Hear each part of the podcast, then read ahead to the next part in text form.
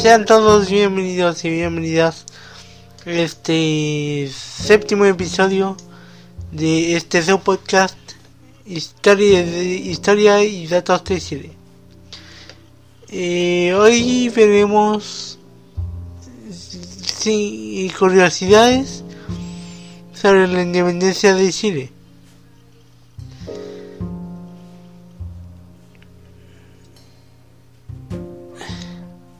Un, un inicio confuso. En 1810 comenzó en Chile un proceso independentista en el que la mayoría de ciudadanos no estaba de acuerdo. A pesar de que los colonos sometían a los ciudadanos autóctonos bajo condiciones de vida, de vida infrahumanas, muchos de ellos deseaban seguir manteniendo manteniendo ese vínculo sociopolítico con la corona española.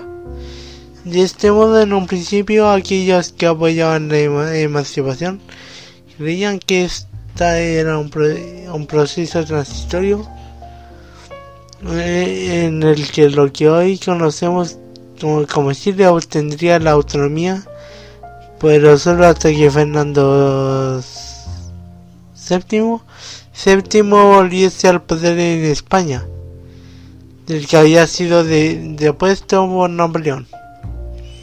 No fue hasta el año 1811 cuando, tras el golpe de, Estado de José Miguel Carrera, un insurgente llegó al poder. Desde entonces, la división entre aquellos que apoyaban la corona española y los que no se, no se exacerbó, dando lugar a la, guerra de la independencia de cuyo comienzo se data históricamente de 1810 y acabó en 1818. Fernando VII, el, el Fedón.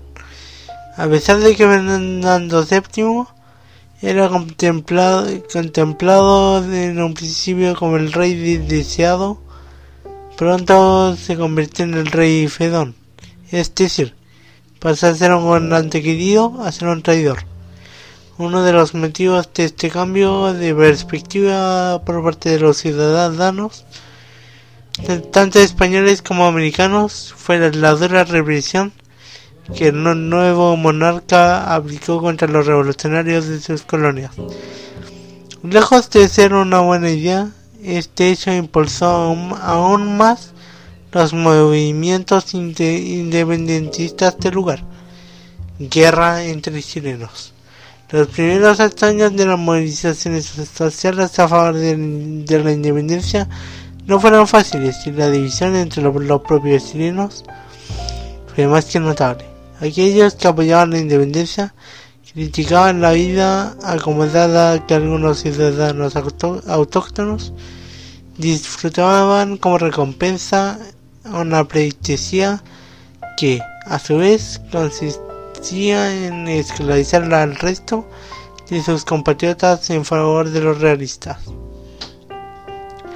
Lo cierto es que aquellos que obtenían beneficios de España, bien fuesen económicos o sociales, tardaron mucho en, apoyar la causa insurgente.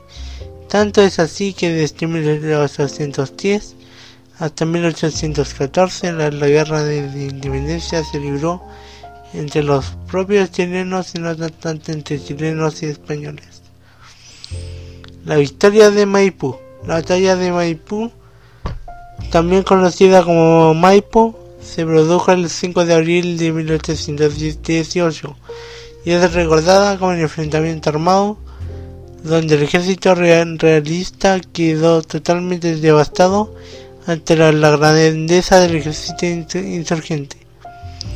Esta victoria pasó, a los libros de, texto como el momento en el que se puso punto y final a la guerra de la independencia. Sin embargo, esto no fue así, tal y como se explica acá a continuación. La realidad de 1818. Con el paso del tiempo y la influencia de los historiadores, se ha oficializado el año 1818 como aquel en que la guerra de la independencia de Chile llegó a su fin. Sin embargo, el proceso solo culminó en el centro del país.